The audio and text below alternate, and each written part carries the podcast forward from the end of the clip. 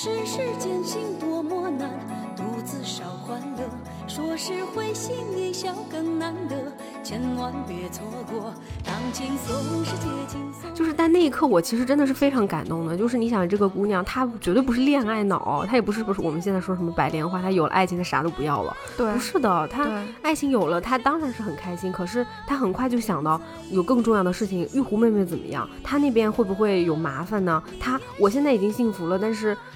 他是替我去给那个人家冲洗啊，我很担心他呀。对，万一齐天雷死了可咋办？是的，是的，或者他也想告诉李玉湖，放心，那个袁不就不是打老婆的人，他是个很好很好的人。那些谣言你们不要听信。好日子里出了错，错也不算错，咱们桥接姻缘说上了。Hello，你好呀，欢迎你收听他们的角落。她是女字旁的她，我是彤彤，我是彤彤的好朋友赫赫。我们录制节目大概几周前，好像出了一部网剧，叫做《花轿喜事》。嗯，然后这个剧我们俩没看，但是死去的记忆就过来袭击我们了，所以我们就觉得有必要可以聊一聊那个那段。被我们封印了的记忆，就想说，其实也没什么必要看新的，因为老剧真的是珠玉在前。我。我相信新剧很难超越它，但我我确实也没有想到是好像评价是这个样子的，所以但是我们也没有看新剧，对我们没有看，所以啊，对对对，所以我们也就 因为就看了大家的评价，就觉得那如果是这样的话，我就听劝嘛，我就还是嗯把这个时间要不重新看一下原版，也不算原版，反正就是确实是第一个版本，就是二十三年前的那部作品，二十三年了吗？天，对，二十三，这么说起来真的是。那岁数都摆在那儿，对的，二十三年的作品。嗯，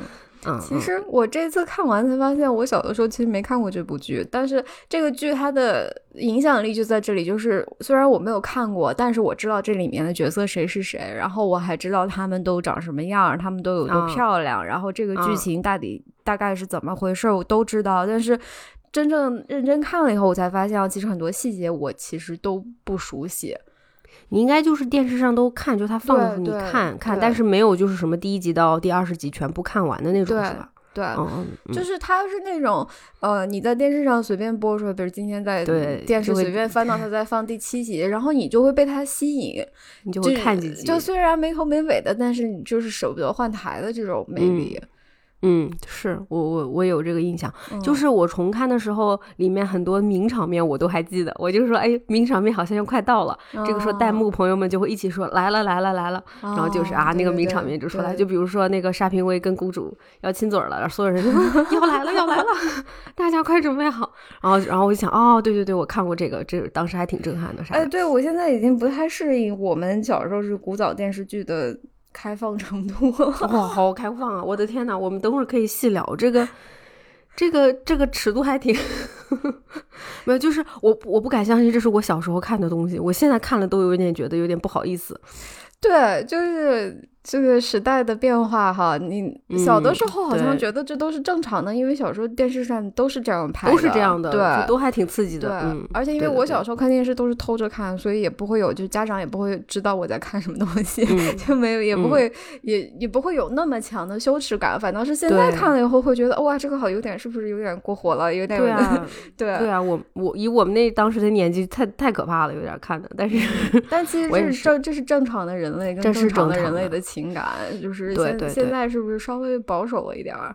嗯嗯，这也就不管了。对，然后那个我我对这个剧还有一个很深的印象，就是因为它是讲发生在扬州的故事嘛，就是扬州的两两个小姑娘，对，嗯，上错了花轿嫁对郎，因为对啊，题目就告诉你了，就高度总结了这这个剧了已经。对，这个题目起的挺好，特别好。然后其实那个时候我对这个剧是有一个特殊的感情的，就是嗯。因为我很喜欢扬州这个地方，我非常喜欢扬州。嗯，我我。我这辈子目前只去过一次扬州，但我非常喜欢那个城市。我发现扬州是这样，虽然我没有去过，但是每一个去过的人都跟我说扬州特别好，你特别好。我我跟你讲讲我对扬州的感情是出自出自哪里啊？就是首先我我这种人，就是我爸妈小时候带我天南海北去了很多地方旅游，我跟你讲那钱全白花了。没一个啥都没记住是吧？对，啥也没嗯记住，然后去去当地，有的时候，比如说不可能爸爸的那个朋友就请客啊，就吃那种宴，你知道吗？就一个大圆桌子转，我可烦那些东西了。那个桌子上挑了半天，没有一个我能吃的东西，因为我又嘴刁，什么东西又不能吃。哦，对对，我、嗯我就是，所以小时候带我去出去旅旅游啊旅行，那就是纯纯浪费钱，就是嗯太浪费了。嗯，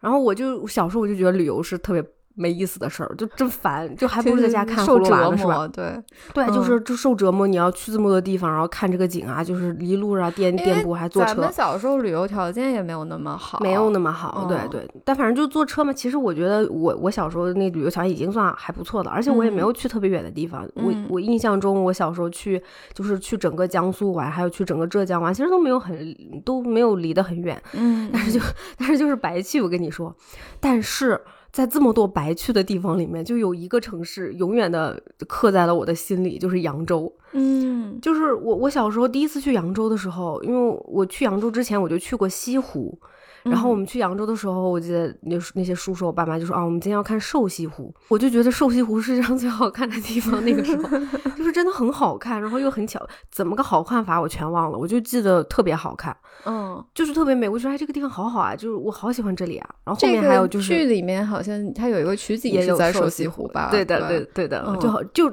所以我当时后面看那个剧，就跟我想象，就跟我亲眼看的瘦西湖特别的像，就是泛着嗯小舟，然后很精巧、很精致的一个地方，又还没那么多人，因为西湖人太多了，就没有那么多人。嗯，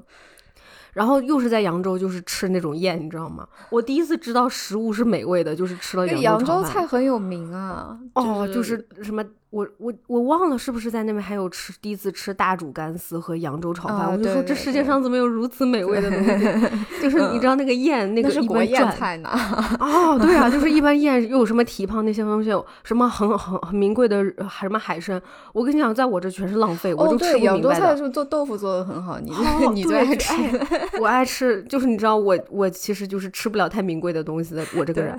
就是就真的，我这说世界上怎么有这么美味的食物？就是怪不得，就是我第一次知道宴存在它的意义在哪里，就是它真的是你外面吃不到的东西。对，反正、嗯反正就是扬州这个城市对我来说就是我心中的宝藏，虽然我现在还没有再去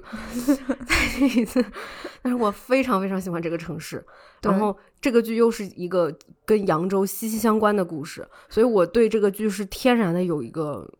有好感，对对对。哦，非常的好感，而且扬州话也很好听，我觉得很。好听，对。嗯就是它扬州是南方嘛，但是它又不像，就是它又是非常大气的感觉。我不知道，反正就是对，扬州话听起来很脆声的那种感觉，脆声，你听得嗯。懂，然后你就觉得，因为这个剧里面有很多，尤其像李玉湖，他唱了很多市井的那种扬州小调，就是特别的好玩儿。对，对，anyway，就是我就表白结束，我就非常喜欢这个城市，我我非常想去扬州，我觉得我们下次可以一起去。对我就是好像七八岁从有家里有人去过扬州，就是每一个人都跟我安利扬州有多好，然后他说的那些点都特别的吸引我，我都特别嗯想去。扬州是仅绝对能戳出我们俩所有喜欢的，就是 就没有那么就是人多，就是旅游景点人多，但是没有说。就是你知道大热门到那么多，然后真的很漂亮，然后吃的东西很符合我们俩的口味。行，我们聊聊剧吧，就就就讲炒饭。对，先嗯、先把炒饭放一放，等会儿嗯点一个。是，那什么，就是这一次看吧，嗯，这个剧给我的感受非常非常的不一样，就就是特别是在这个第一集，就是在扬州的这一集，嗯嗯，因为哦这个上错花轿嫁对郎这个题目，就是感觉它是一个那种阴差阳错，但是。大团圆、欢喜冤家，大家高高兴兴的，就是这么一点小波折就过去嗯了。但是我没想到第一集给我看的特别难受。嗯嗯嗯，我们好好聊一下这个第一集。我觉得第一集做的太精巧了，就是从各个层各个层次都值得我们好好聊一下这个第一对就是它看似是一个充满了巧合的喜剧的这样一个段落，但是其实背后就仔细嗯想一下，真的是悲剧，就特别的难受。特别难受。他一进入其实就是在扬州嘛，然后对就把我们带到了这两位女主角的家里面。这个剧的节奏非常的快，嗖嗖的一开始第一句就是“爹，我不嫁，我死也不嫁 但你看他不需要交代谁谁谁是这个杜冰燕是扬州杜家的什么大小姐，知书达理，然后那个明眸善睐，多么漂亮，多么美丽，多么多么贤惠什么的。你嗯。就是一个特别漂亮的姑娘，那个眼睛里头含着眼泪又掉不下来，然后非常非非常坚强的跟跟爹说，你让我嫁我就嫁，哪怕他是个死人我也嫁，为了你我做什么都愿意。就是你你就一下就知道这个故事是怎么回事儿了，不嗯。用不用说那么多废话。然后这边嗯。那个、那个李玉湖的性格也一下就出来了，一个是嗯。这一一杜家是这个叫什么 PUA 啊。就是嗯。是是软刀子，然后李家是他爹给他差点没绑起来给他送过去，反正就是一上来是很吓人的，两个姑娘都不想嫁，但是爹他们俩的爹软磨硬泡的硬把姑娘给塞上花轿了，然后给他们嗯。嫁的这两个男的呢，一个是已经死了两个老婆的 一个、一个将 军，克死俩 老婆，嗯。克妻啊，你这样这样一个男的，然后另外一个是就是已经病的可能快死了，这、嗯这个嗯。也反正也不是什么好人，感觉这个呃叫什么嗯。齐天磊啊，齐天磊，嗯。然后就是这个这个前情一下给我有点吓到了，因为我嗯对这个剧的印象就是两个漂亮姑娘坐着花轿，然后在这个躲雨的时候相遇，然后成为好朋友，然后后面还那个欢欢喜喜的，还遇见自己的真爱，怎么的，就还挺嗯幸福的。结果我彻底忘记了这个前情，他俩等于是被他俩爹给就是卖了。人贩，对，就是卖了嗯，。卖了卖了，对，因为第一集，嗯，其实因为我后面又翻了一个原著小说嘛，这个原著小说我我嗯，我觉得就还好，就那样。但是原著小说它给这个剧铺了一个很扎实的底，它就告诉你为什么这两家啥情况的。然后这个剧基本上就是很尊重原著小说，嗯就大概是李家是一个呃叫什么武馆，他们家是开武馆的。嗯然后他们家其实以前跟就是这个是小说的部分，但这个剧里面没有细讲啊。但是其实你能从人物的对白里面，对对交代了一点点，大概其实就是这个李家跟袁家以前都是武馆，然后他们因为以前感情都很好的时候，两家也比较社会地位相当的时候，就是说我们结了娃娃亲，两个人要在一块儿。但是后面袁家出了事儿，袁家出了事儿没落了之后，这个袁不屈啊，就是这个就反正这小男孩儿就投靠了李家一段时间，但是那个时候这个嗯李家就这个老爷就特势利眼，他就他就看不上这个女婿了，就百般折磨他。最后那个袁不屈就是不屈嘛，他他的一气之下就嗯出去了，嗯他就自立门户，然后后面就自己去发展，自己去了军队里面。嗯结果后面没想到一战成名，再战又又成名，对，就成了龙傲天了，就成了袁成了袁不屈大将军。嗯然后这个时候，这个李家这个老爷特别不要脸，真的是不要脸。他一他一想到，哎，他知道了这个袁部区竟然又高升成大官以后，他又去翻箱倒柜找出了那个当年的那个什么一纸婚约，然后就跟他说，你看你你别忘啊，你还你得跟我闺女结婚。所以后面袁部区就是还是下聘了，然后给了他很多很多的钱，嗯。所以才会有剧里面这个这这个李家李老爷特就只丧心病狂的跟他女儿李玉湖说说，我都收那么多钱了，你 你不能不嫁，就就才会有这个。那你嗯。在想袁部区他娶这个姑就娶这个新娘能带什么好心思吗？就是他他对李家这么憎恨，他他会对他这个老婆那么好你就？假设你是李玉湖，然后你你爹把你 把你又对啊嫁给这个、这个男的，就是他你们家已经把人都从头到尾得罪完了，里里外不是人的，然后他还死过两个老婆，对啊，哎对这不害怕吗？这不吓人吗？年纪也比他大很多，也没大很多，反正就是大一些。是对他不害怕，所以他就是说爹，我死都不嫁。然后这个，对，然后那一刻，我觉得这个李老爷就是他们家的策略，就李家的策略就是开始说你不得不嫁，后面就说、啊、爹，我我我给我给就是爹给你跪下了，你得嫁，那个钱都收了，是吧？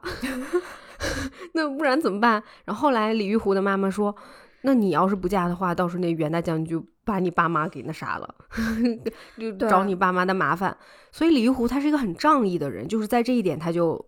就体现出来说，行吧，为了你俩嫁吧，那那就那什么吧，那就我就自己去了吧。我对，就是等于是自我牺牲啊，是自我牺牲。嗯然后另外一边杜甫，嗯、呃，就不是杜甫，就是杜，就是姓杜，他们那个府上嗯。那个杜宾燕，他那边就像你刚才说的，你一下子就知道他是个大家闺秀，因为他一开始在弹琴呐，他在、在舞琴，然后那个那个那哎，他在嗯。弹古筝，就是弹的特别急，特别乱，就是表表明他的心情，他他多么不想嫁人。对，然后那一家就是那个他们家的故事，其实就是他们那个杜家跟齐家以前是生意是，他俩有问题。他他以前就小说里面说他们俩是有生意来往，然后是为了也是为了通商方便，然后他们两个说要一起就是一通过婚姻来达到这个利益上的绑定啊啊啊！然后这个时候知道他们齐家三少爷就是病入膏肓要冲洗，所以这个时候他们所以这个时候。这个杜老爷已经说了，杜老爷跟齐家的老太君是做了一个交易的，就是说啊，你我可以把我女儿嫁给你，但是如果你就是这个齐齐天磊什么一年之后之后，比如说死了，那这个婚姻就作废啊，你还得给给我们杜家齐家一半的家产，就其实这是一个明码标价的婚姻，对，就是拿姑娘去换钱了，拿姑娘换钱的，对的，对的，所以。你那你一开始大概第一集的七八分钟就已经给你交代这两个姑娘其实这是多么惨的，而且我觉得这两个爹就是写的特别透，其实特别透。杜老爷有大概两三次，嗯，全全部算下来可能两次出场吧。然后这个李老爷就这一场戏，李老爷太精彩，了，但是这李老爷太。就他是真的在缅北干过人贩子，就就那个 玉壶最后都答应出阁了。就他前面那么不要脸，一会儿一会儿就是摆着那个当爹的架子，说你不出去打断你的腿，然后啊一会儿就是玉壶爹求你了，爹给你跪下吧，你嫁给他吧。然后玉壶都都出门了，都上上花轿了，他又把那个媒婆拉住，然后给媒婆一瓶这个蒙汗药，说 说他路上还得闹，你给他你把他就放倒吧，直接晕着抬过去就。就行，就这这个药也很巧，这是一个非常有用的关键道具，因为这个药最后用在了杜宾燕的身上，然后就 就是确保就是杜宾燕这么一个有勇有谋的奇女子，最后还真就被送到了这个那叫什么荆州的那个卷大将军家。但是就是你说这这世上怎么能有这样的人呢？就是而且 这个李老爷他 不要脸的这个程度，他还不要脸呢。李老爷又出来以后，这个好像呃这个。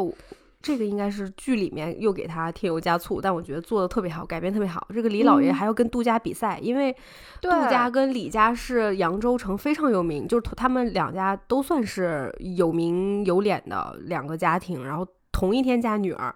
但因为李家不如杜家，杜家是一个大富翁，对，李家他毕竟开武馆的嘛，对。然后这个李老爷就说他已经算好了，就是杜家的那个轿子也得从他们家门前经过，因为他们家门前是一条必经之路嘛。他说他就他已经想好了策略了，就是要呃等杜家快来的时候截胡，在他们家之前就挡在杜家花轿之前一起走，这样什么？他说这叫借别人家的势摆自己家的阔。啊，对，然后就是他，他跟人家吩咐完了以后，人家说，哇，这个李老爷，你这个太妙了，你这真的就是，那也就也正是因为这个，为他们两家之后同时出发，然后同时送错，埋下了伏笔。哦，对，而且而且这个李玉虎他爸他还说说什么，因为他们家嗯。低度家一一头嘛，但是他说我们为了要彰显我们家的呃本事，所以他买了跟度假一模一样的花轿和一模一样的嫁衣。对，这这其实都是为这个上错花轿来做伏笔的。对，但是就是。我这个伏笔真妙，就是你既给后面的这个误会或者这个阴差阳错的这个大前提做好了、打好了一切的基础，同时又把李老爷这个人给写的透透的了，透透的。对，然后也彰显了其实李玉虎多么的不容易，他就是。这一家真的是破马张飞的一家，他在这样的家庭长大，然后破马张飞，然后心眼儿还不好，不好啊！而且心眼儿不好吧，都 都摆在明面上的不好，就是不是那种很高级的、很聪明的不好，对。那杜老爷就是心眼儿不好，但是人家他知道稍微遮遮掩掩一下吧，就是他他逼着女儿给他出去换钱，但他也不直说，他就是说，哎，我们家现在遇到这个困难是吧？人家齐家是我们家的大客户，你不去给人冲洗，这个爹爹娘以后这家里就穷的揭不开锅了，你说怎么办呢？就是真揭不开锅吗？我也不信呢。你 就但是你就这样 PUA 冰燕嘛，然后冰燕就说行行行，你你让我去去给死人冲洗，我就去，行了吧？你是我爹。然后冰燕就去了，然后这这结果最后阴差阳错的是把冰燕嫁给袁大将军了啊，然后这个袁大将军又打胜仗啊，就是他们家就是这个翻身有钱了，对，然后摆阔了，然后这个冰燕又跟嫁去齐家的这个玉壶就是就是义结金兰了，然后这个杜老爷还得恰去齐家就是演一场戏，就假装这个玉壶是真冰燕，然后呃。你看杜老爷那个算盘打的啪啪响，这个而且杜老爷特别贱，他说，人家说那就是那个当后面当然就是杜冰燕就说啊爹谢谢你过来什么什么帮我们演这场戏，杜老爷说，哎呀不用谢我，我才开心呢，我这嫁一个姑娘得了俩姑爷，我现在有两个女儿和两个姑爷，你听听他那个。你知道他都在算计好吗？就是你当然你看了又要觉得哎挺欣慰挺开心的皆大欢喜，但是你你要从杜老爷的那个角度来说，他全是算计，全是算计。对啊，女儿为他带了一个钱，不但花了一些钱，不但是带来的钱，现在你怎么地？但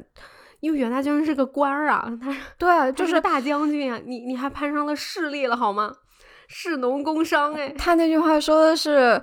我嫁了一个姑娘，换回来了两个姑娘和两个两个女婿，然后而且这两个女婿以这个一文一武，一个一个有钱，一个当官，一个有钱，一个有势，一个是商人，一个是士。就他说完这句话，然后大家都哈哈哈哈，就是非常的开心，就是合家团圆的这个啊，这个误会解除了，然后，我们所有人都有美好的结局。但是你真的，你仔细想一想，这句话这说的是人话吗？不是，太惨了，就是。真的太惨，我我们接着说，就是俩姑娘，就第一集，俩姑娘都上了轿嘛，然后俩姑娘一起，就基本上一条路，开始都是一条路，他们起轿离开了，嗯，然后后面因为中间下了一场大雨，所以所有人就躲到了一个仙女庙，嗯嗯，应该当时还在扬州，就是仙女庙，然后两个轿子就是放在了那个庙中间，对，大家都在外面躲雨，对，然后我觉得这段写的特别好，哎。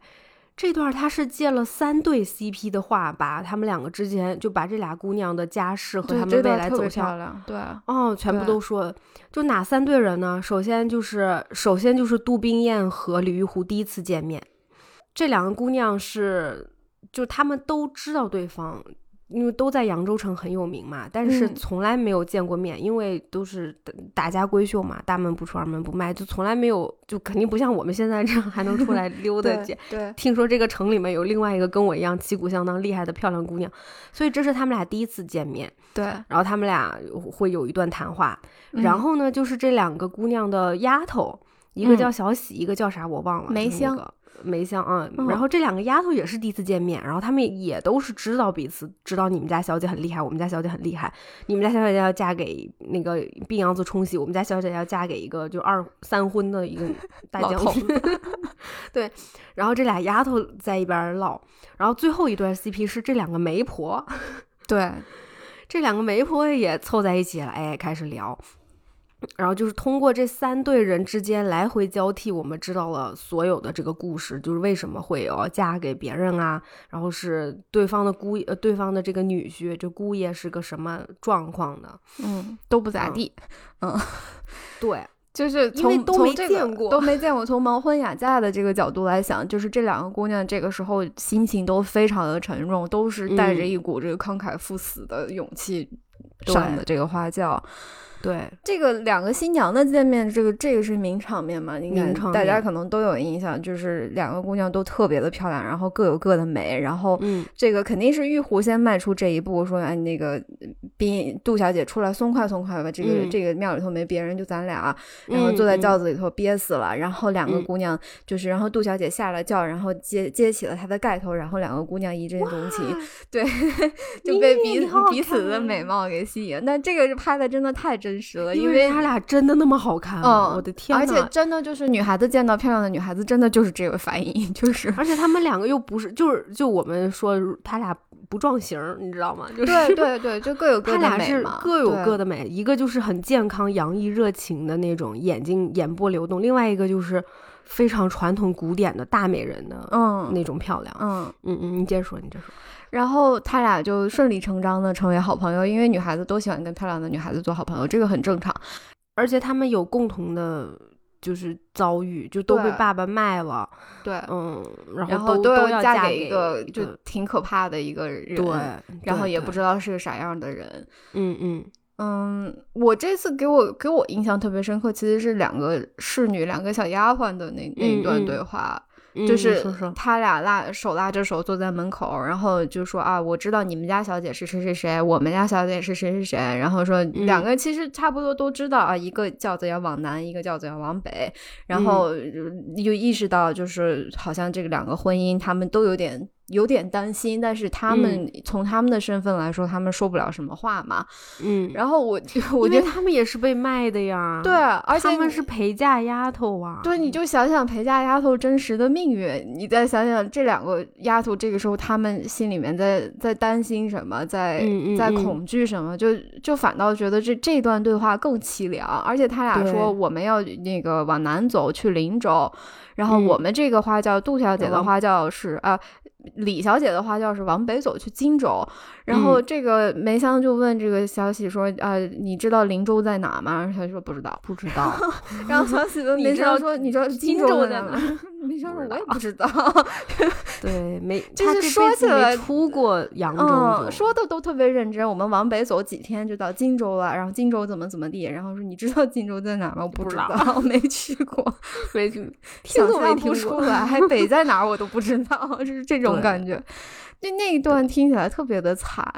嗯，但是他们两个小丫头，嗯，估计比两个小姐还年纪还小呢。嗯，这两个小姐可能才十七八岁，这俩小姑娘就十四五岁，就小小孩儿。对，小姑娘就说：“嗯，我也不知道，反正我就跟着走呗，我这命就这样的。”就做陪小丫头的，对对对对对对，嗯，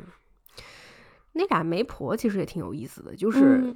就也为他们俩后来明明犯了错，但是为了保住自己的名声，就死活不认错，对，就这个是铺。垫的非常的扎对实的，嗯对，因为那俩媒婆都在，他们俩都是在当地很厉害的媒婆，就、嗯就说啊，我都说过什么什么什么的多少媒，啊，我也很厉害，我怎么怎么就他俩一人承包了半个扬州城，对对，就嗯基本上这，嗯比如扬州城中间一一一划一个南北，那边都是你的，这边基本上都我包的。然后对他们俩一对对，啊，那谁谁都我厉害。然后过了一会儿，两个媒婆都叹气说：“哎，但是这两个小姐呀、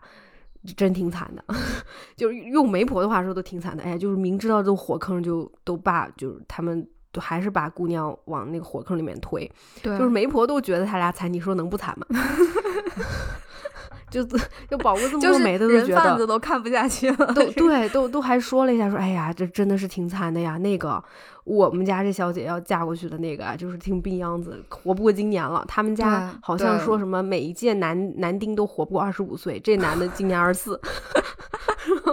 然后那边说，哎呀，我们那也不行，都克死两个老婆了。怎么克死的可能不知道，但是就是反正挺吓人的。搞不好是活活打死的，就是对这种。他们就是没敢说，因为其实媒婆也都是根据信息来，他们也都没见过嘛，他们收集来信息都挺吓人的，就说这个将耸听是？吧？八块腹肌，然后死了两个老婆，你说他老婆是咋死的？你说怎么死的？不是打死的吗？难道他又是大将军是吧？对，而且可特别频繁，就是就第一。就两个老婆，就是娶了一方死一方，娶了一方死一方。你你说怎么回事？你你心不凉吗？这第三年又要娶一方，不害怕吗？对不？你不害怕吗？然后这俩媒婆就交流完，都叹气说：“哎，这俩姑娘真的不容易。但是吧，活儿该干还干。你看雨停了，走吧。对，就是我就觉得，就这一段就是很有那种就是世情小说的那个那个风格，就是所有人的心思，他在想什么，他为什么这么想，都写的清清楚楚、明明白白。但是但是这一段其实只有几分钟的时间，就是几分钟，嗯嗯嗯，就信息量，所以第一集的信息量是巨大的，并且呃，为日后很多事情都交代。就比如说这两个男主角，其实他们出场，尤其像原部区，他出场是很晚的，但是你在那之前已经不断不断铺垫了这个人是什么样子的的。出场是一个悬疑剧的那种。哦，他 对 他出场可以等会儿那个类型非常的 丰富，但就最后还是想说，我觉得仙女庙的这一段，其实也在一定程度上就致敬了这个京剧的那个锁麟囊，就是我我个人非常非常喜欢那出戏，但是它其实嗯，就是锁麟囊其实是非常非常现实主义的。他的这个巧合就是有一个富家女叫做薛湘灵，然后她就比较就是性格比较骄纵啊，就是姐姐家里面爸爸妈妈都很宠她，然后她在出嫁的这个路上遇见了一个跟她同一天结婚的一个平家女，叫做赵守贞，然后这两个花轿就不是一模一样，就这两个花轿是一个非常的华丽，非常的美。然后另外一个非常的寒酸，然后这个赵守贞她在她家就是嫁人连那个嫁妆都凑不齐，但他俩同时在这个庙里头，哎不对，在一个叫做春秋亭的地方避雨，然后这个薛湘灵就听到这个赵守贞在哭。这个时候，她一下开始那个共情能力发作，就是本来是一个非常骄纵的大小姐，然后她这个时候在想，这个姑娘为什么哭？这本来应该是大喜的日子，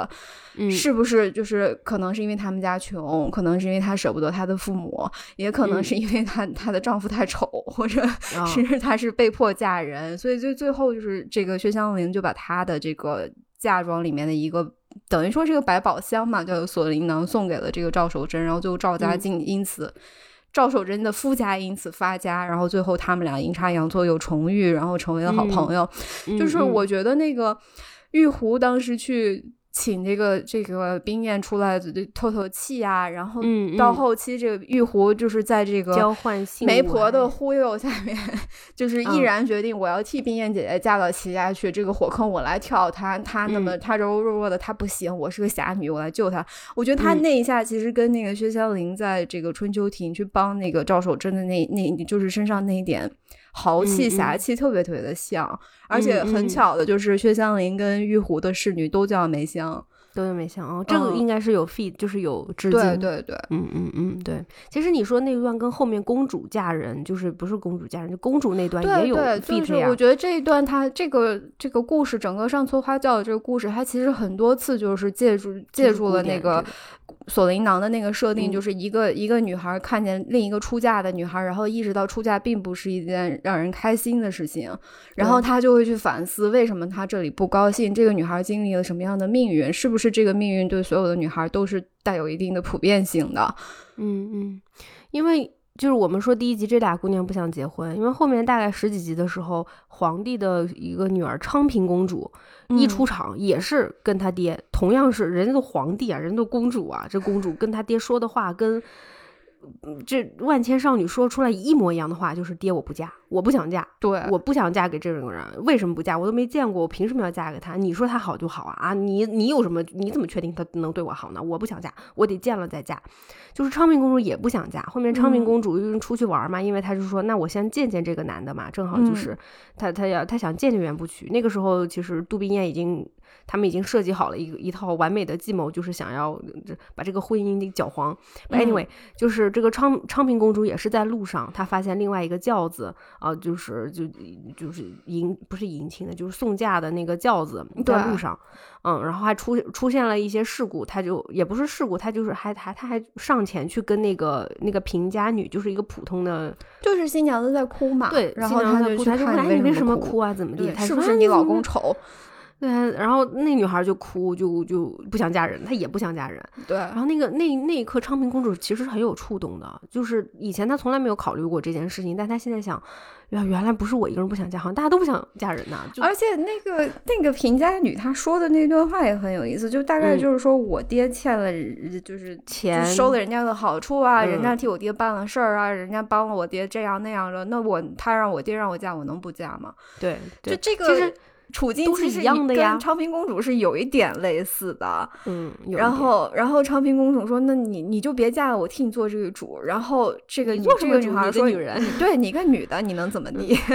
就是这些事情其实都是能戳中昌平公主的内心的。对对对，所以也为后面昌平公主就是反正确实也看了袁不剧，也不是很想嫁，然后她想要自己去找自己袁不去都那样了，她能。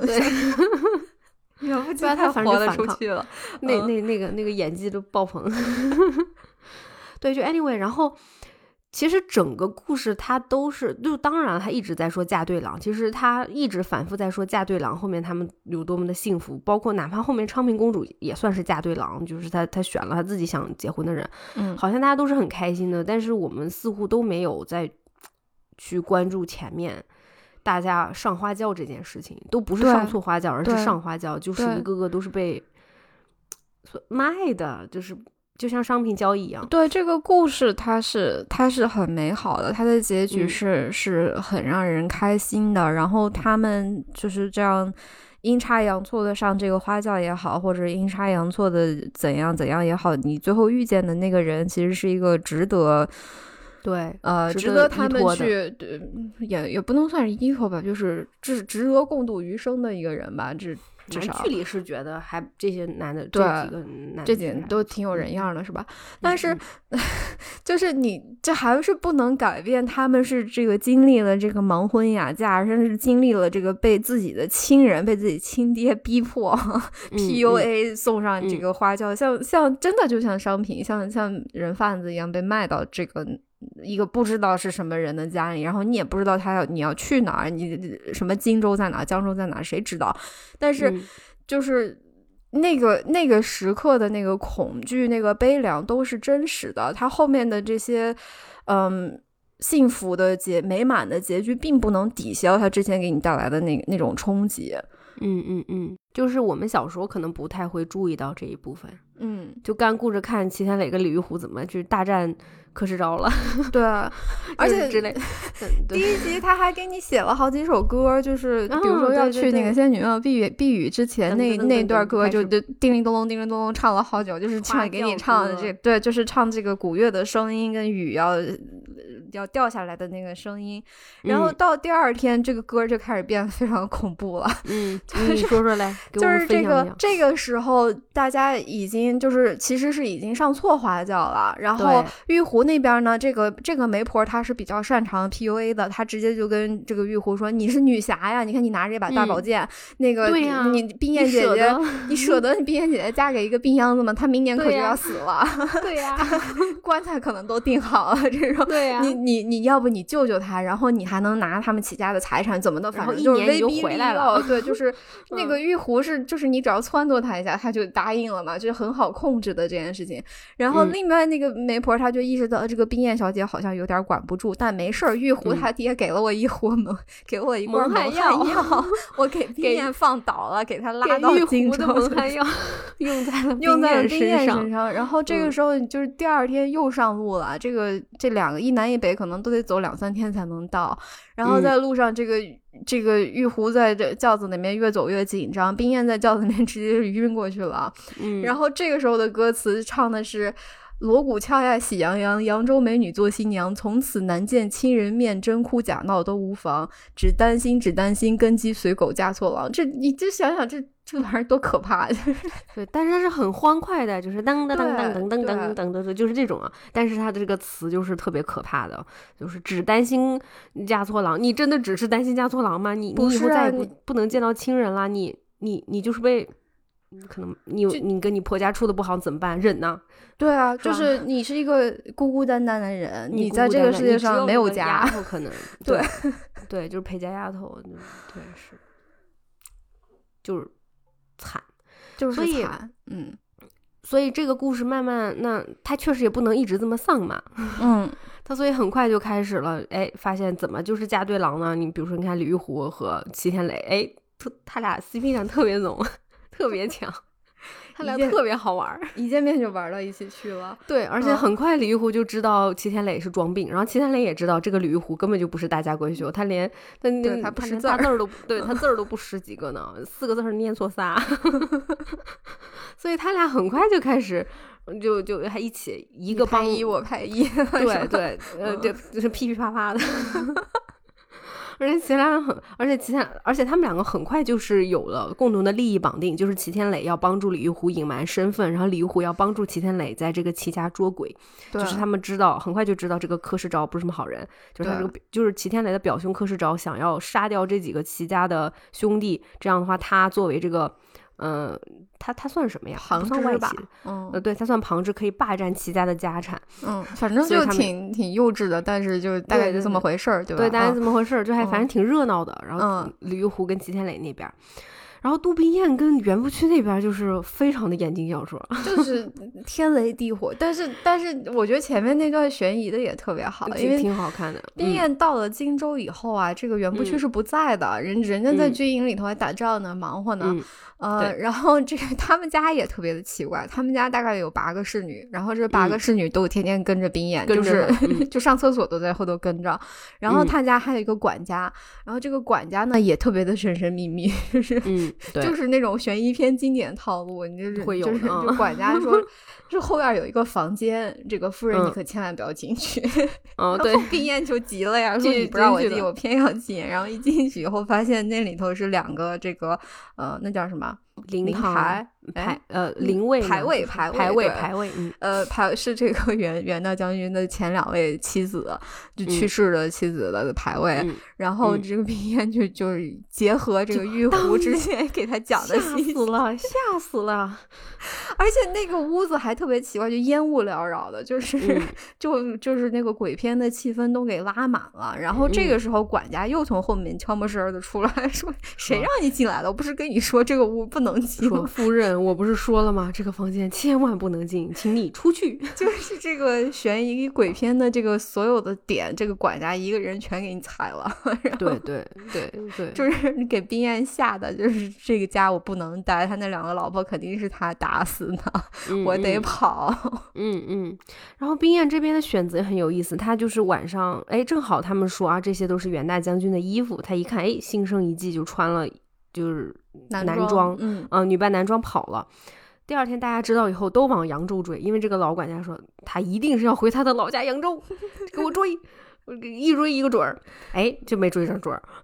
就是其实这个时候杜冰燕这个有勇有谋啊，就是临时，就是他他立刻他立刻就是想就大他也能猜到，是他是去找袁不屈了吧？我觉对得，他就是、他嗯就是去往原不去那个方向走，因为他嗯说要我要把这件事情解决了，不是说逃回娘家，因为逃回娘家他可能他顾虑了很多啊，会不会给家人带来丢丢，会不会丢脸，会不会怎么怎么地，还可但是他能会给玉壶带来麻烦，玉壶带来问题。嗯对，他说我。所以他的想法就这个时候，你能感觉他是个很成熟的人，他就觉得我要从源头把这个问题解决，就是告诉袁不屈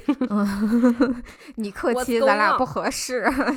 呀，而且我根本就不是那个要嫁给你的人，我觉得你也别娶人家李玉虎，人家这姑娘你别耽误小姑娘了，你对对？对对对对，而且非常要命的是，那边还有一个要那个呃可能快死了的齐天雷，我得赶快去把我那个玉玉壶妹妹救回来，所以他想要从源头把这个问题解决了，他就还真去，他就一个小姑娘，以前大门不出二门不迈的，就是。一路上就是这么奔波，然后我觉得其实这个部分啊，就是有一点像冰燕杜冰燕这个人物的成长，一个女性的崛起与成长，其实就是从这边开始了。就你这一段，就是冰燕去找袁不屈，然后意外的结识了这个刘若谦师傅，然后嗯去了这个军营做这个军医的这个小小小小跟班小徒弟，嗯，然后最嗯后就是还能为这个战争做出贡献，还能救嗯人，怎么的？这个是嗯一个，这是一个大女主戏。对 这一段就是一个大女主单拎出来你就可以写成一个大女主。她就是一个大女主戏，嗯。因为因为这本，因为其实这个剧里面，她不是也借鉴了两本书嘛，就是这个就是嗯。席卷老师的两本书，对。一本就是什么上错坏的嫁对郎，然后另外一本叫什么什么你是哎那叫什么你你凑合着啊，请你将就一下。啊，对对对对，然后其实这一部分就是关于呃杜冰雁的这一部分，就是叫请你将就一下，就是。基本上就是一个独立的故事，她一个人是怎么成长。当当然了，我我觉得大家看电视剧可能就已经还就还可以够了。因为小说真太言情，就是哎呦，就真的是言情小说那种女人你怎么可以啊？反正就是那种你知道吗？就是霸道总裁爱上你的那种感觉。Oh my god！但他俩这 这个冰燕跟这个袁将军恋爱以后，他俩就是非常的那个言情。呃，他俩很言情，对对，嗯就是很有意思的是，杜冰燕嗯、呃开始就是就是女扮男装嘛，然后成为了军医，嗯正好是。啊，而且这个电视剧改编的又很好一点，就是个这个刘若谦是谁呀、刘若谦可能在小说里面他就是一个就是医生嘛，嗯，但是这个刘若谦在这个剧里面是我们这个剧里面的微信，就是呃，或者是信鸽，古古代的信鸽，对就是他负他的有一个很重要的任务，就是负责传递齐天磊和就是齐天磊、李玉湖和呃杜冰雁、袁不屈两边信息，就是他来、哦他一部剧大概来来回走了三四趟，而且我觉得他就是他有点像那种微信兼土地公公兼灶王爷的那种功能。对对对 对对对对，他就是集万千功能于一身。因为为什么呢？首先，这个刘若谦呀，他是呃齐天磊的师傅。嗯，就是还还偷偷帮助齐天磊要以后就是夺回家产的这么一个人，嗯，然后另外一方面呢，呃，就是他是个首先他是个武艺很高强的人，然后另外一方面他是个医生，嗯所以 他想为国出力嘛，所以他嗯会要给军军队就是当军医。然后呢，他又是其他又是我们这个剧里面男男四号吧，算就是沙平威，嗯也就是原部区手下的一名小将的舅舅亲舅舅，对，所以他就是他他跟每个人都有亲戚关系，对他就是对那种对然后后终极大家长。他就是个终极大家长，然后嗯。后面因为他在路上救了呃李玉呃救了这个杜冰雁，后嗯。面他还认杜冰雁做呃做自己的徒弟，并且后在后面他们关系更好了，他嗯他直接成了杜冰雁的干爹了，对，就是就干爹，就是那好的那个干爹义父义父啊，义父，嗯对。对，所以就是。所 以就是，其实杜冰雁也算是遇到了贵人，然后嗯，一步步开始她这个大女主的之路。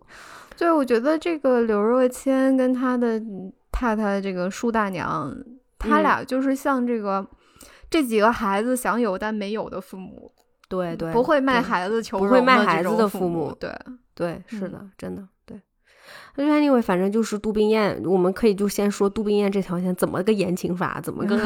怎么个大女主法，嗯。就是她从一个特别柔弱的小姑娘，到后面在军医里面，就是第一次见血，第一次见到可能有尸体，第一次见到嗯断手断脚的，嗯。啊缺胳膊少腿儿的，嗯，然后又得用纱布包，但那个时候她没有没有时间给你害怕的，没有时间退缩的，你就上去那个血撕出来的时候，你就得上去捂住，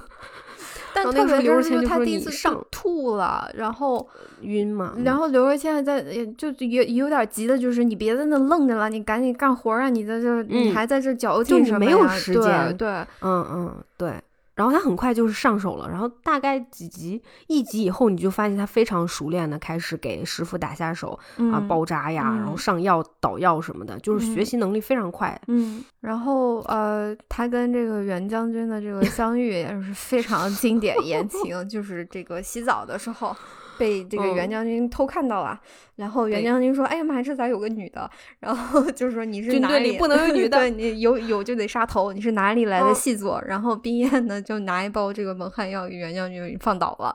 结嗯果这第二天，第二天袁将军中箭了，中的还是毒嗯箭，然后这个、伤口这个过去，呃这不是他然后说这他咋看着有点眼熟？说是说我上次那个德胜回城里的时候，他是不是在门口接我呢？然后、师傅 说袁将军你记错了吧？嗯嗯。然后而且而且而且还有特特特别那个言情剧，就是因为当时呃杜冰雁把那个将军放倒的时候，将军手一伸抓住了他的一块手帕，对，还是绣着花的这个绣着那个花，还是绣着个小对小对小小鸟的那个燕的那个手帕。对，然后他就一就天天就跟这个呃这个师傅琢磨说，这个这个小杜啊，我怎么觉着他嗯挺有意思的？呃，嗯我我想把他留在我这儿，然后但又因为那个谁，就是他的这个小兄弟沙平威我们沙溢老师扮演了 这个清秀的沙平威，他也非常的喜欢这个小杜啊，他也觉得我我就是天天天天上去拉拉人家小手啊什么的，然后别的这个老大哥来找小杜，跟小杜多 聊几句，然后沙平威就拉人家说你也断袖吗？就这个“野”字儿就很就非常的精妙，就你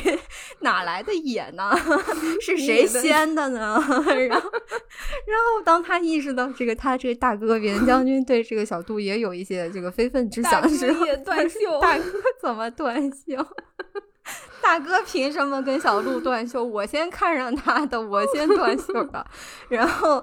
就就是，但是这个袁将军就最后还是在这个师傅的巧妙提点之下，意识到，嗯，冰燕是个女的，然后再结合冰燕，就上次被他抓住的时候，就是在就就他偷看人家洗澡嘛。冰燕一着急说：“嗯你可你可不要对我动手动脚，我是将军夫人。夫人。然后嗯袁将军在两秒钟之内就意识到了冰燕真实的身份，然后在嗯那、第二天就就是把这个冰燕的手帕包拿那个还是那个撒金红纸给他包好，嗯然后还给他，嗯嗯。然后俩人就一一下就那个抱在一起定情了，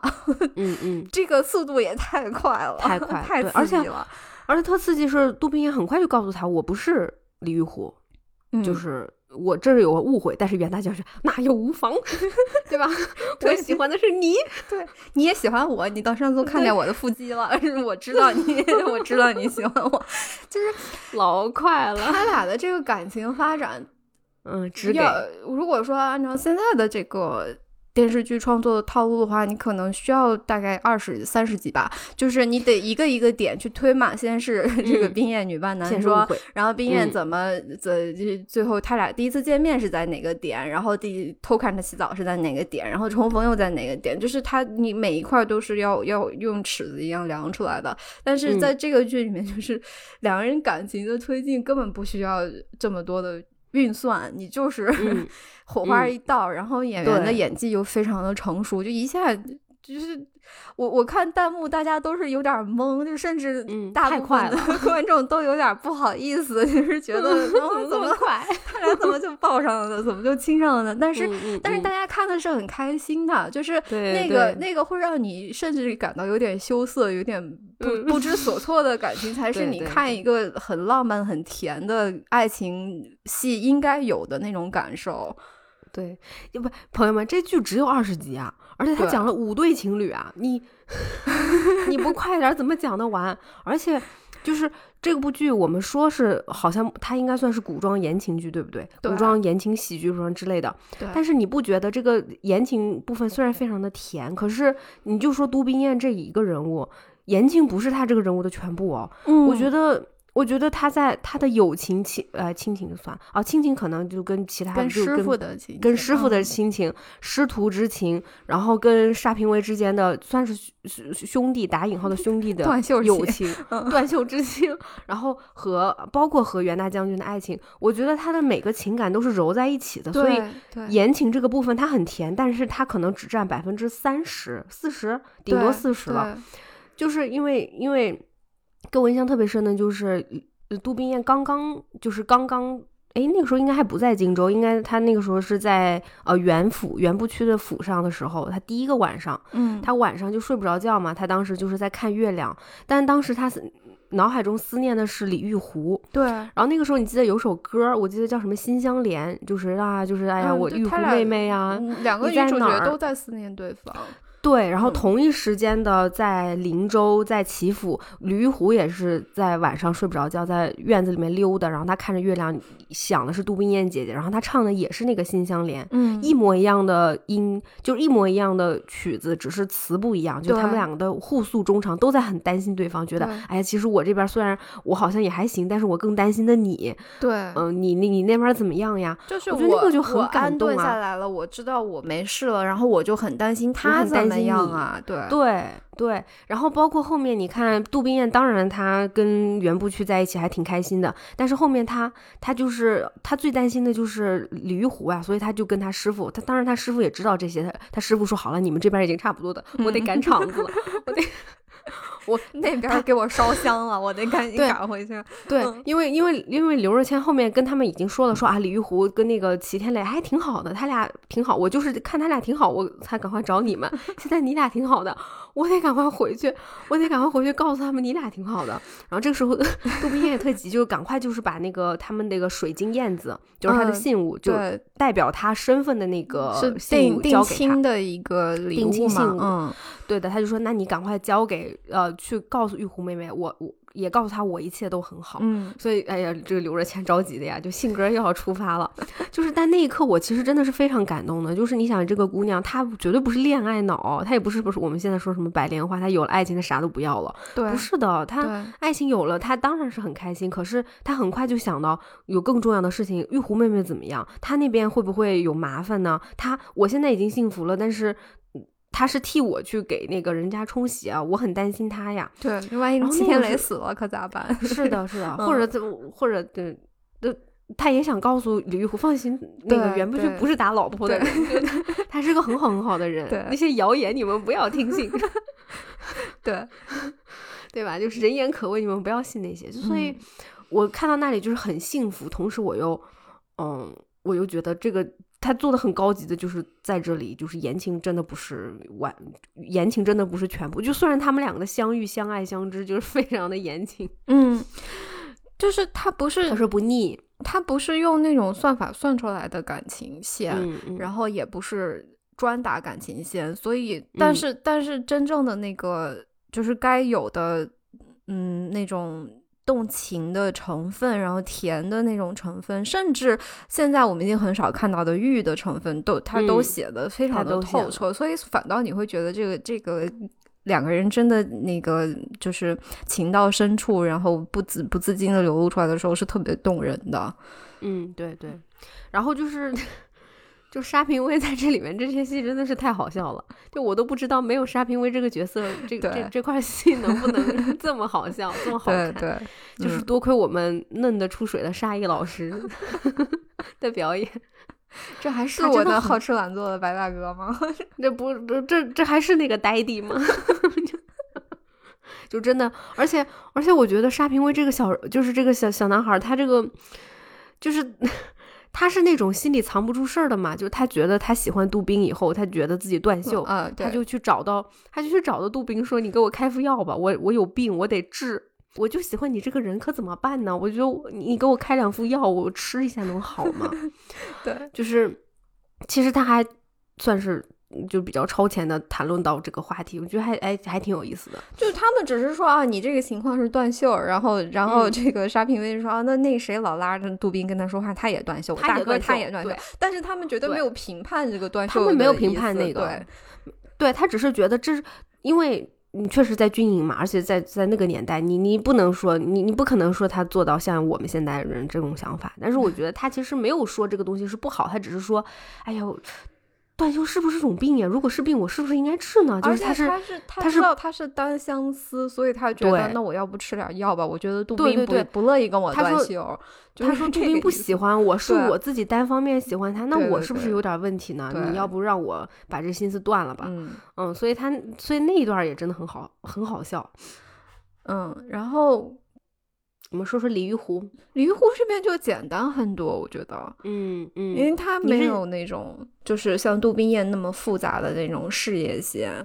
对对对，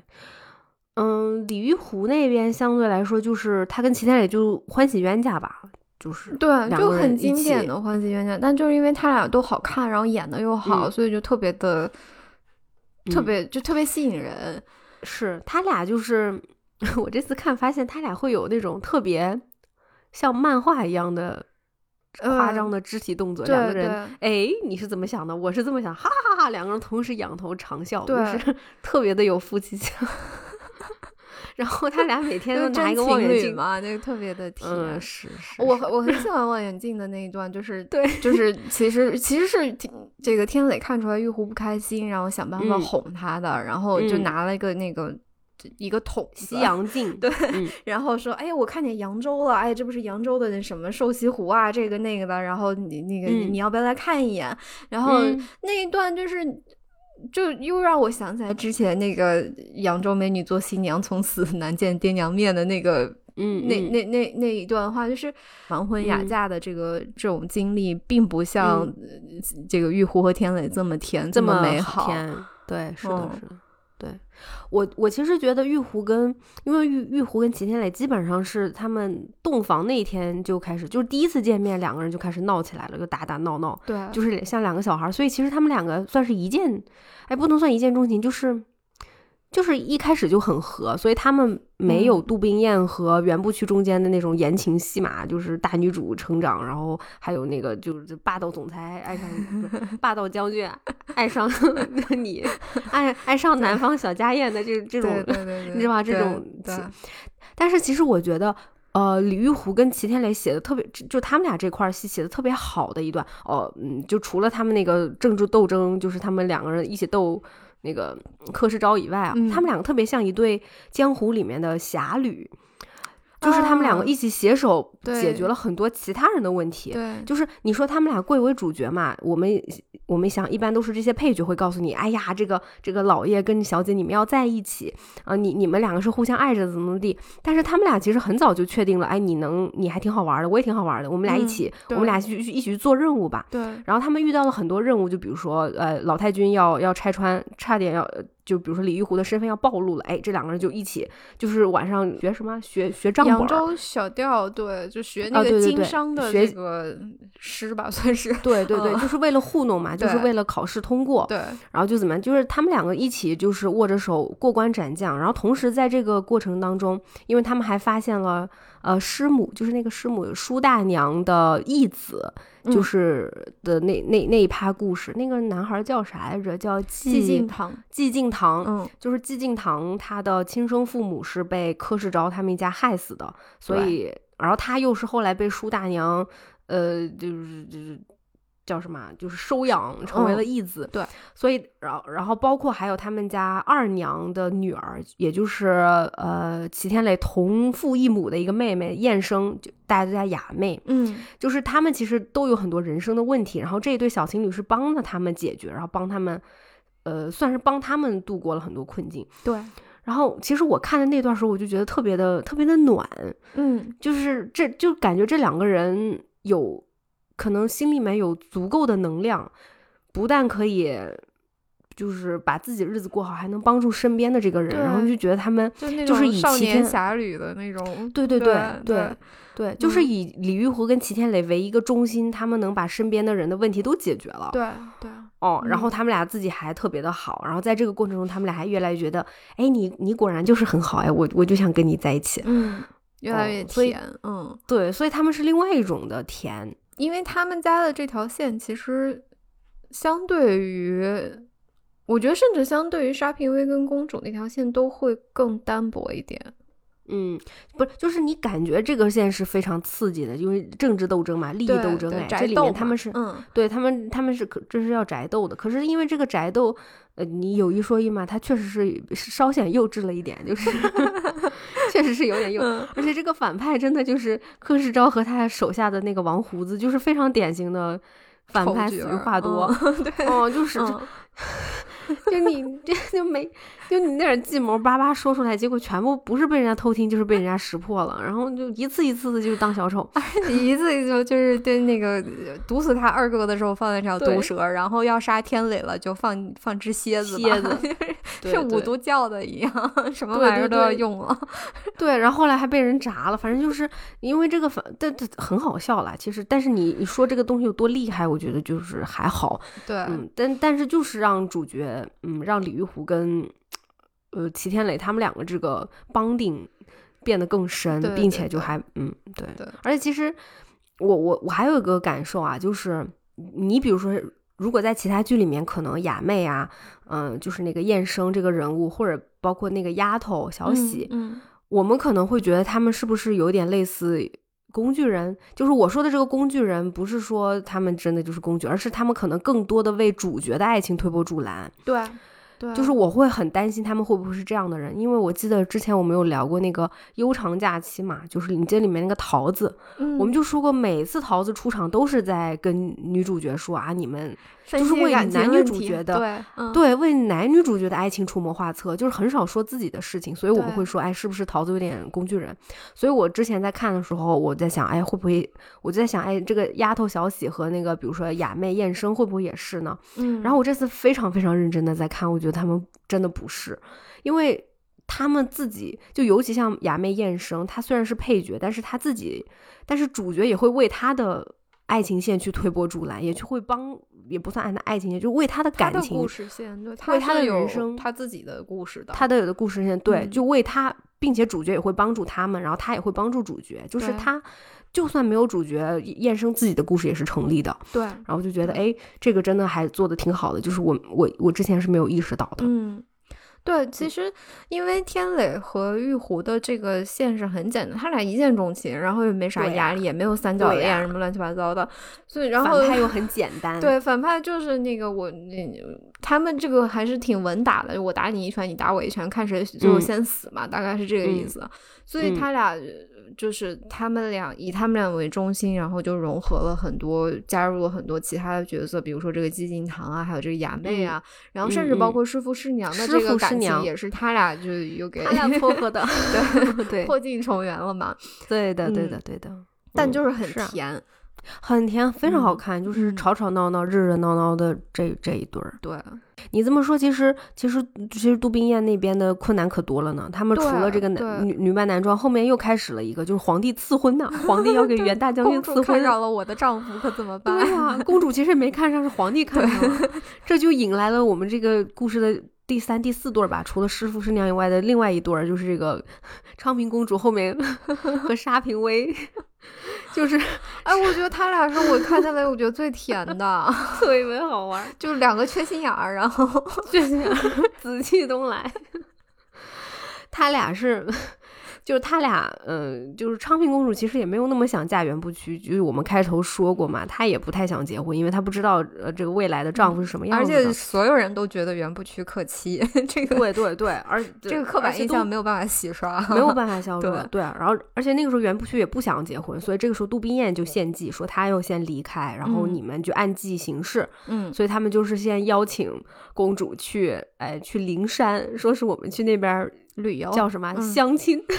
先见个面，对。对，去哎对，先见个面，然后对对对。对去玩。然后昌平公主哎高兴去，然后这个时候师傅师娘就赶快从齐家赶回来了，因为他们说这边就那个火烧眉毛了，嗯，赶快又从齐家跑回这个军营这边，然后所有人就是要 就感觉师傅会土遁，你知道吗？哪里需要往哪跑，所以你说他是土地公公没错呀，嘚儿就钻出来了，嗯。然后大家就开始下，就下棋。首先，袁不屈他要装神弄鬼啊，他要躲起来，对，要装疯。然后他要扮演那个，就是他的妻子，就是鬼上身了，对，鬼上身，然后吐口吐白 沫，然后两人还吵起来了。对对对，然后他一人分饰三角，还 对。就是他要扮演这个，他要死鬼老婆在他身上 附身，然后吵起来了。对对，然后他要假装扮演，他就是他要表演这个戏，偷偷的啊，不经意之间的给公主看。首先让公主知道，完了，我不能结这个婚呐，这这人是疯子呀。嗯，然后接着就是要让那个师傅算命，师傅这这边给呃沙平威算命，说你一穿你你那个紫气东来啊，你得穿着紫色的，你去上灵山拜拜，你就能碰见了你的杜宾了，你的赛杜宾。因因为因为沙因为沙平威自从杜宾事件以后，他就特别愁，说我也想要找老婆，我想谈恋爱，嗯，我也 想谈甜甜的恋爱，我咋没有呢？然后这时候师傅就说你上灵山。身穿紫袍，嗯，你的缘分就会到。然后那边师娘化从化作一个尼姑，就给公假装给公主主算命，说：“哎，你现在这个婚姻不行，但是，嗯，你想要转运的话，你上灵山 寻找紫气。那个穿紫衣服的人就是难定的缘分，对他就是你们俩命运都特别好。然后这俩人不就是哎，就上了灵山，然后。” 但其实前提是他俩其实 公主本来已经看上这个沙平威了，就是对，一到这个袁不去家，先看第一个看见的是沙平威，然后公主就说这个小伙挺精神的啊，他是袁不屈，他要袁不屈我就跟他结婚。对，因为师傅知道了这句话，然后突然哎。有戏，我我我觉得我可以搞这么一个事情。对，嗯，对。然后他俩就是，就还其实还有一点波折，但是最后就在这个灵山的这个那叫什么呀？什么碧霞元君庙里面，在在那里相遇了。然后就是。天雷勾地，天雷勾地火。但是，但是他俩的天雷勾地火不像这个袁不屈和冰燕那种，就是两个成熟稳重的人的天雷勾地火。他俩就是两个缺心眼儿的天雷勾地火。然后手拉手跑上一个山头，我给你唱首歌，你给我唱首歌。然后手拉手跑下这个山头，然后沙平威上树给给公主摘果子，然后还给公主抓兔子，抓着抓着他自己给跑。跑丢了，然后公主追不上他，被被这个坏人给抓走了。对，被县令抓走，然后然后县令把他俩埋坑里了。这个县令也挺缺心眼儿的，反正对缺心眼儿。然后后面师傅师娘把他救好了以后，他俩就亲嘴了。然后就是我后来说名场面，大家所有人弹幕就说啊，名场面出现了。嗯，其实大概就是那他俩也定情了。对，对对。然后因为我印象中就是他俩特别甜嘛，嗯所以我其实印象中有点忽略后面部分了。嗯然后这次我重看，我发现就后面几集，当时这个是这个沙平威已经成为驸马了，已经有专门的驸马府。嗯，然后那个时候，我竟然发现公主跟跟沙平威之间开始有矛盾了。就是这个矛盾，我当哎，我我以前完全我就好像忽略了这个矛盾，但是这回就还挺有意思的，因为因为公主就说你是我的驸马，你为啥老爱去马棚刷马呢？洗嗯给给马喂喂草料，给马洗澡呢？你是驸马呀，你是我的驸马呀。你是驸马，你又不是马，你为什么要去 这个刷马？对，大概是这个意然后思。是，然后因为然后呃沙平会说：“那我就是一个军人呀，我一直是我的马是我的好朋友，公主，我是驸马，但我不是你骑的马，我是沙平威呀，我有我自己的生活。”他说：“公主，我爱公主，但我也爱马。”然后他俩就吵架，到最后公主就是理解他说：“我明白了，你是我的驸马，但你也爱马。”然后他俩就和好了。感觉他俩这段仕吗？这段能上春晚。又是爱马仕家族，爱马仕情侣嘛，他俩是。对对，但是我觉得那还挺有意思，就是他其实也点到了这两个人，呃，这种天雷勾地火后面之后还是会有一些现实的问题的。你身份不对等啊，你们两个就虽因为阶级不对等，对缺心眼儿吧，但是你迟早有反应过来的那一天。对啊，对嗯啊，对啊，就是还是嗯，那也都不是真傻嘛，就是对啊，因为公主这个人物，她第一次出场就是她在跟她的侍女，就是开玩笑说啊，那个什么吏部的那个尚书还给我写情书呢，她说嗯。他爱我爱也的命都命都能不要了，然后我们现在把她叫来看看能不能不要命，然后给对冲人家射箭，在人头上放个苹果，人家在射，然后就是就是她身上是带着她混合了那种天真跟残忍两两面的那那那种性格，但是特别的真实，就是因为她是一个 呃。掌握就是站在权力巅峰的人嘛，然后又、嗯。又非常的骄纵，所以你你他很自然，他身上是有那种残忍的、嗯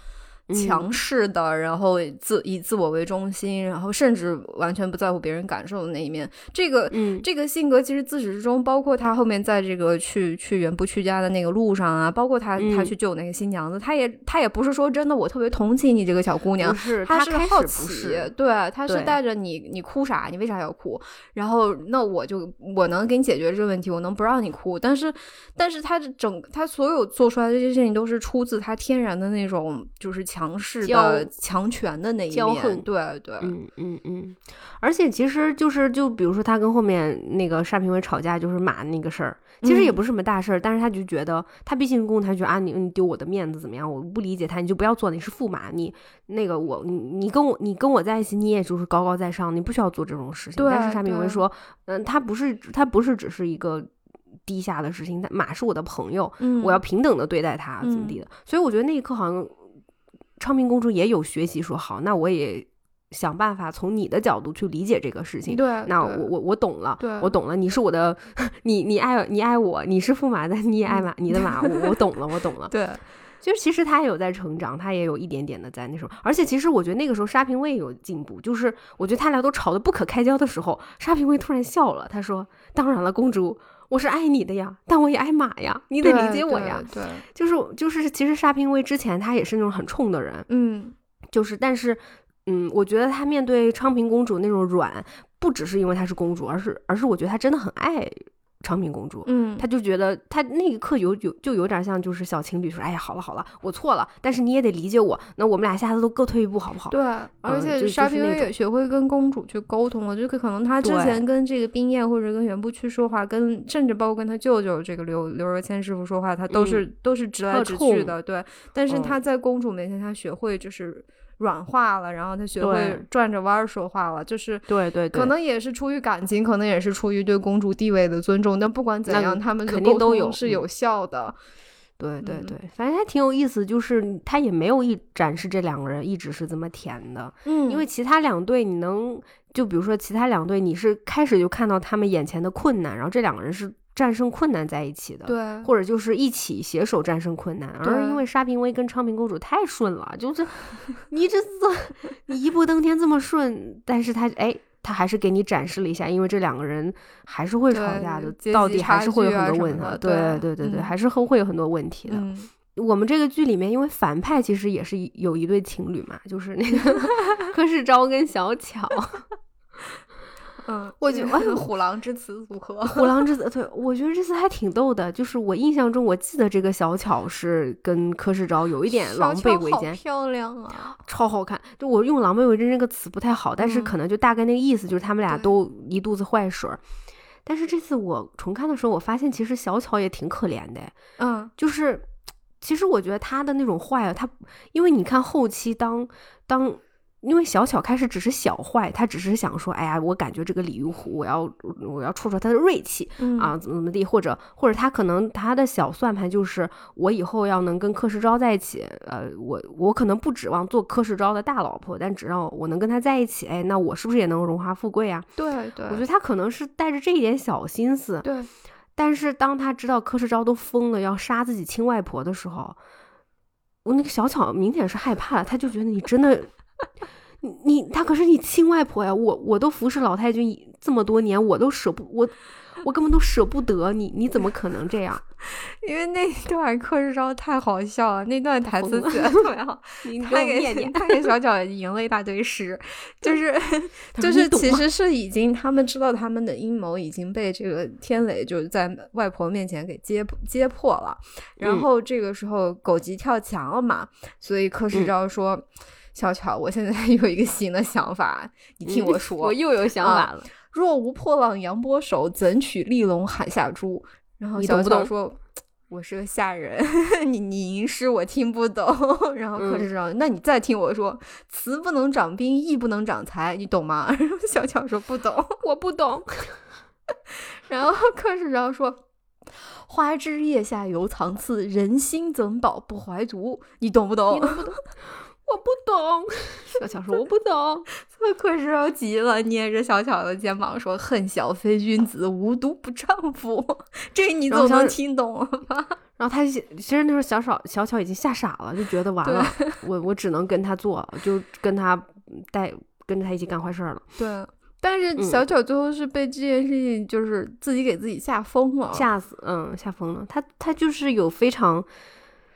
他疯的时候，他说：“太好啦，我就下成了，成了，我以后就有荣华富贵了，哈哈哈其实他也没有说，哎，我以后就能跟柯世昭在一起了，也没有啊，没有，他他就是为了钱。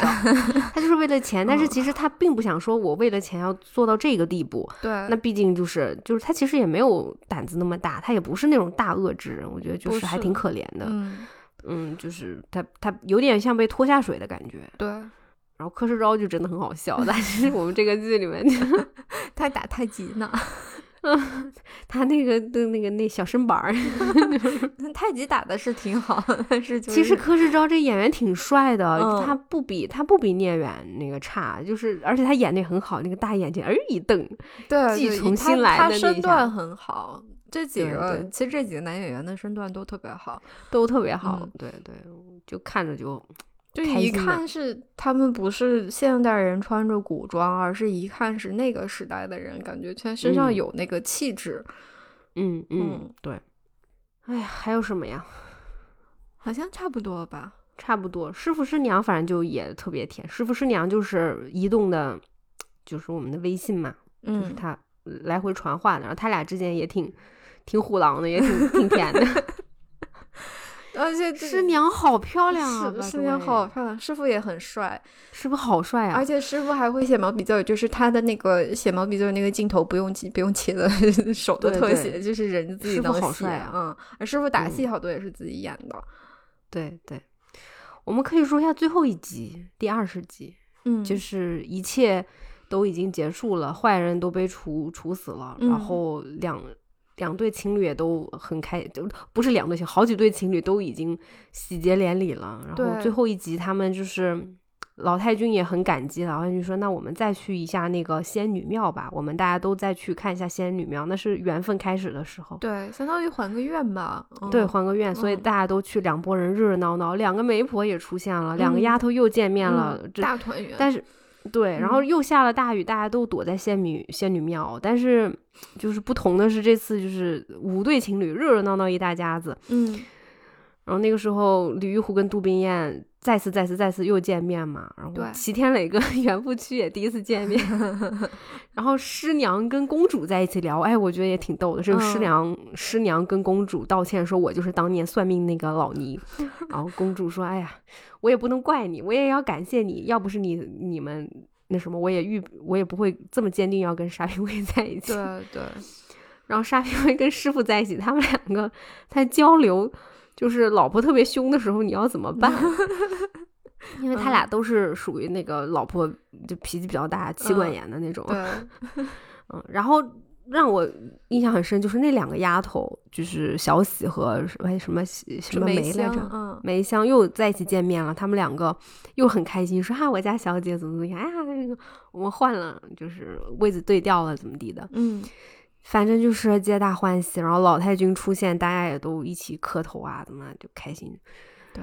嗯嗯，对。然后我就是因为最后一集看完了以后，他那个主就是片尾主题曲又出来了嘛，嗯就是那个叫什么呃那首歌叫什么来着？叫做啊呃烟雨唱扬州。哦，我当时就是听到那因为我每一集我都特别爱听这个片头曲跟片尾曲，我特别喜欢。嗯，然后那个时候他那个歌词就出现了嘛，我当时特别有感触，就是他那个歌词里面说的是“雨绵绵，情依依，多少故事在心里”，然后五月烟雨蒙蒙唱扬州，百年巧合话惊奇。嗯然后那一刻就想，哦，原来这个歌词是这个意思啊！你想，可能一百年才能出现杜冰雁跟李玉湖，就是这么幸运的女孩哦，对，就是她他们可以就是打破封建社会对他们的约束。你说，就短短这段时间，他们收获了友情，收获爱情，收获亲情，然后还有个人成长，嗯，最后的最后还能跟，就是跟自己也很喜欢，跟自己社会地位也很般配，然后。呃，社社会身份也登对，又痴情又专一的男人在一起，就是嗯这反正剧里面这么展现是吧？对，你你说这么好的事情，它确实就是百年的巧合呀，就怎么不是惊奇呢？就怎么可能有这么 这么好的事情？对，其实这一段也也特别像那个歌词和那个就是最后一集给我的感受也特别像，嗯又又要 cue 到锁麟囊，就是最后这个嗯就薛湘灵和赵守贞在结拜的时候，就是薛湘灵的那段唱词，他说。嗯，嗯这才是人生难预料，不想团圆在今朝。回首嗯繁华如梦渺，残生一线付惊涛。嗯就是就感觉他的人生就这么像大一圈就像一场梦一样。然后，呃因为因为薛湘灵的经历是，其实她那个丈夫也不咋地，然后最后他们嗯家就是、其实算是因为因为经历了水灾，有点这种家破人亡的意思。然后她也不再嗯是一个富家女了，但是。就是，但她最后感受到的那一点温暖是这个赵守贞带给她的，就是她人嗯生当中的一次善举，然后最后又给了嗯她一个新的家，给了她庇护，给了她温暖的感觉。嗯嗯，这怎么不是惊奇呢？也是一个，对你你你是多少人能有这么幸运，对，能能有这样的事情呢？对啊，就我觉得这两个故事其实最后感慨的都是这一件事情。我们看到的嗯是一个比较美满的结局，但是就是在那样一个世界里面，在那个规则里面，有多少人能这么圆满，嗯嗯是一个 对，是一个挺可怕的问题。是是是，嗯所以就是我们说这个剧，它给你的那种很温暖、很快乐的感觉，就是那是那就是观众想要看的呀，就是因为这种东西太少了。对你要是真是很真实的那种以前的故事，多难受啊！对，一个个故事，一个个血淋淋的故事，可能都没有那么没有那么圆满。我们嗯这个这个杜撰的故事，就是百年的惊奇，百年的巧合啊！对嗯，所以就是因为这样，我觉得它里面有那些所谓的那些特别的，嗯、特别的巧合啊，然后特别的呃是什么金手指这种东西，我都能接受，我都是觉得这是嗯很幸福、很快乐的，嗯差不多吧？我们想说差不多了，嗯嗯，就还是真的很好看哎！大家如果以前有看过的话，可以，嗯，我真的还挺挺推荐大家可以拿来看一下，就真的太好笑了，这是我重温一下，还是觉得非常的好看，非常好看，非嗯常好看，就不是为了看节目，我也会再愿意再看对，而且它的节奏真的特别的好。对对，嗯，它不是那种工业化的节奏，不是不是，就是还要那个最后再表白一下杨树银老师做的这个造型，哦，好漂亮啊！这个每个女孩那个衣服都好好看，然后妆她那发也个小好看。对，就是就是出嫁的那那几那几套衣服和包括他们平时穿的衣服，还有嗯女扮男装啊，还有什么？因为它都是那种色彩很艳丽，然后花纹很嗯繁复的衣服，其实有点极繁主义审美，但是特别的美。特别对对，嗯但他那个极繁是对的，因为他们俩都是大小姐嘛。对你在你在那个时候，你穿你穿着就是要很华丽，对，嗯，而且，嗯，这应该是就是最后或者最后几部或者最后一部这种，嗯嗯，嗯用这种杨树杨树英老师的那种创作方法，就是一个人去你去按照这个人物的性格、他的背景去给他创作造型，然后现场给他化妆的这种。之后可能就都是这种流水线的拍摄，包括这个对实景的拍摄什么的，后面也都渐渐被这个影视城给取代了。所以，嗯，嗯，就 且看且珍惜这里面有吧嗯，这里面有大量的景，就是实景拍摄，就好像不光是。不光是在扬州，在很多地方它都是实景拍摄，然后包括几个主角他们上山，那都是实景啊，就真的是他所说的那个灵山，真的就是在山上，呃很漂亮。对元君祠啊什么，它其实都是他说是这个大部分的故事其实都发生在大宅子里头嘛，但是你就一那是真宅子啊，那哦不是那个你一眼就能看出来，这个是南方的宅子还是北方的宅子。它这个这个什么曲径通幽，这个小园林啊，然后还有什么小楼啊，是假山什么的，对。然后这个北方的宅子就是一看就是有有一点点灰扑扑的，就是那个干燥的感觉一下就出来了。对对对，这个真的很好看。然后嗯皇宫也是，就是你每个地方你能看出来，它就是很真实的，就不是现在气派的感觉就已。它其实皇宫就那么一小场戏，就是那个公主但是很差点把那个男的 射死了，但是就是皇宫的园林就又跟又跟齐家的园林啊，又跟齐呃袁家的园林完全不一样。你看袁家的就是那种比较北方一点的，就是大宅子，对，有点有点像四四方方的，但是其实里面嗯、就是像你说有一点点灰扑扑的，包括嗯齐家就特别的雅致，特别的精没有那么。绿嘛，然后没有那么对绿对你看人家齐家就全是那个树什么的，对，嗯，对对，然后你再看那个皇家的，就那就真的是哇，那大池子啊，那、对吧？嗯那大假山，那那地方，嗯嗯，气派对。然后我我还挺幸运的，就是我能找到，我发现很多有那种高清版本的，哦，就是我能找到很多很多高清版本。我看了青海卫视的、安徽卫视的，还有好几个卫视的，就都有。对，因为我们小的时候，这个这个剧是会在电视上面滚动循环播放的播，对，嗯嗯，对，就是就是真的很好看。然后嗯哪怕有的时候镜头怼到演员的脸上也都很好看，就是这些演员都 太漂亮了，嗯嗯，对，就都很好看。那个昌平公主那个演员我也特别喜欢，就是因为同一时期，我记得昌平公主就是这个演员，她演过那个新西新西游记啊，后传那个，对对对灵儿，就那个灵儿，就那个哎，我们有空也可以聊一下那个，那那个我我觉得也可以聊那个我没看完过，我不记得碧游仙子嘛，他也聊的嗯那个，对，嗯，就但这个可能是是比那个碧游仙子稍微早一点的。我觉得其实这个这个正常一 就是点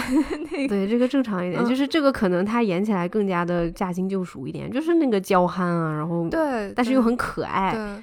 而且我翻到了那个有有一些网上有一些流传的这这个剧的原声的一些段落，嗯嗯哎呦，我好想听原声啊！我没有不尊重配音，我觉得配音老师配的都很好啊，但是就是这个剧真的不配音，可能效果会更好。更 好，但是它受这个拍摄条件的限制，就是嗯哦，嗯那个原声每一个每一个演员的那个台词的表现力，还有他的声线，都跟人物的性格是更契合的。对，我我我我我我我一定我相信的，就是你看他们那个表演，就是嘴嘴型出来的那个感觉就很灵动。我当时就觉得，我要不听配音，原声真的很棒，嗯。就像黄奕和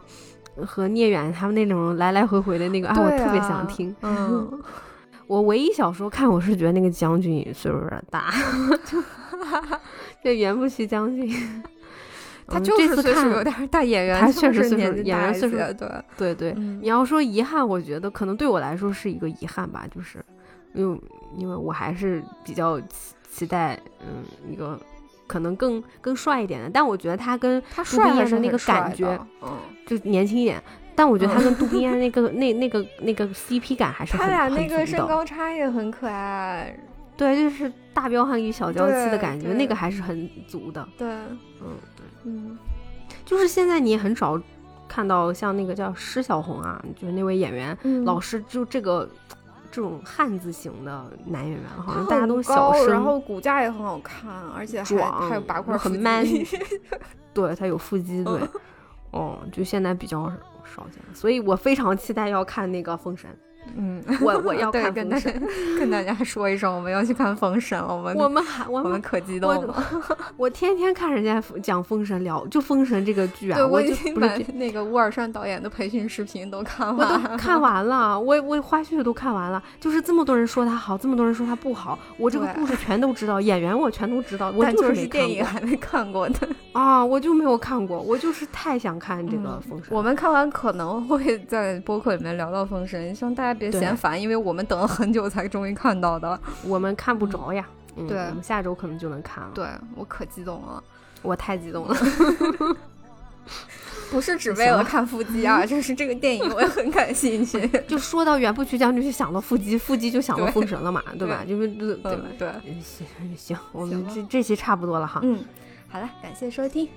我们下期再见了，拜拜。拜拜。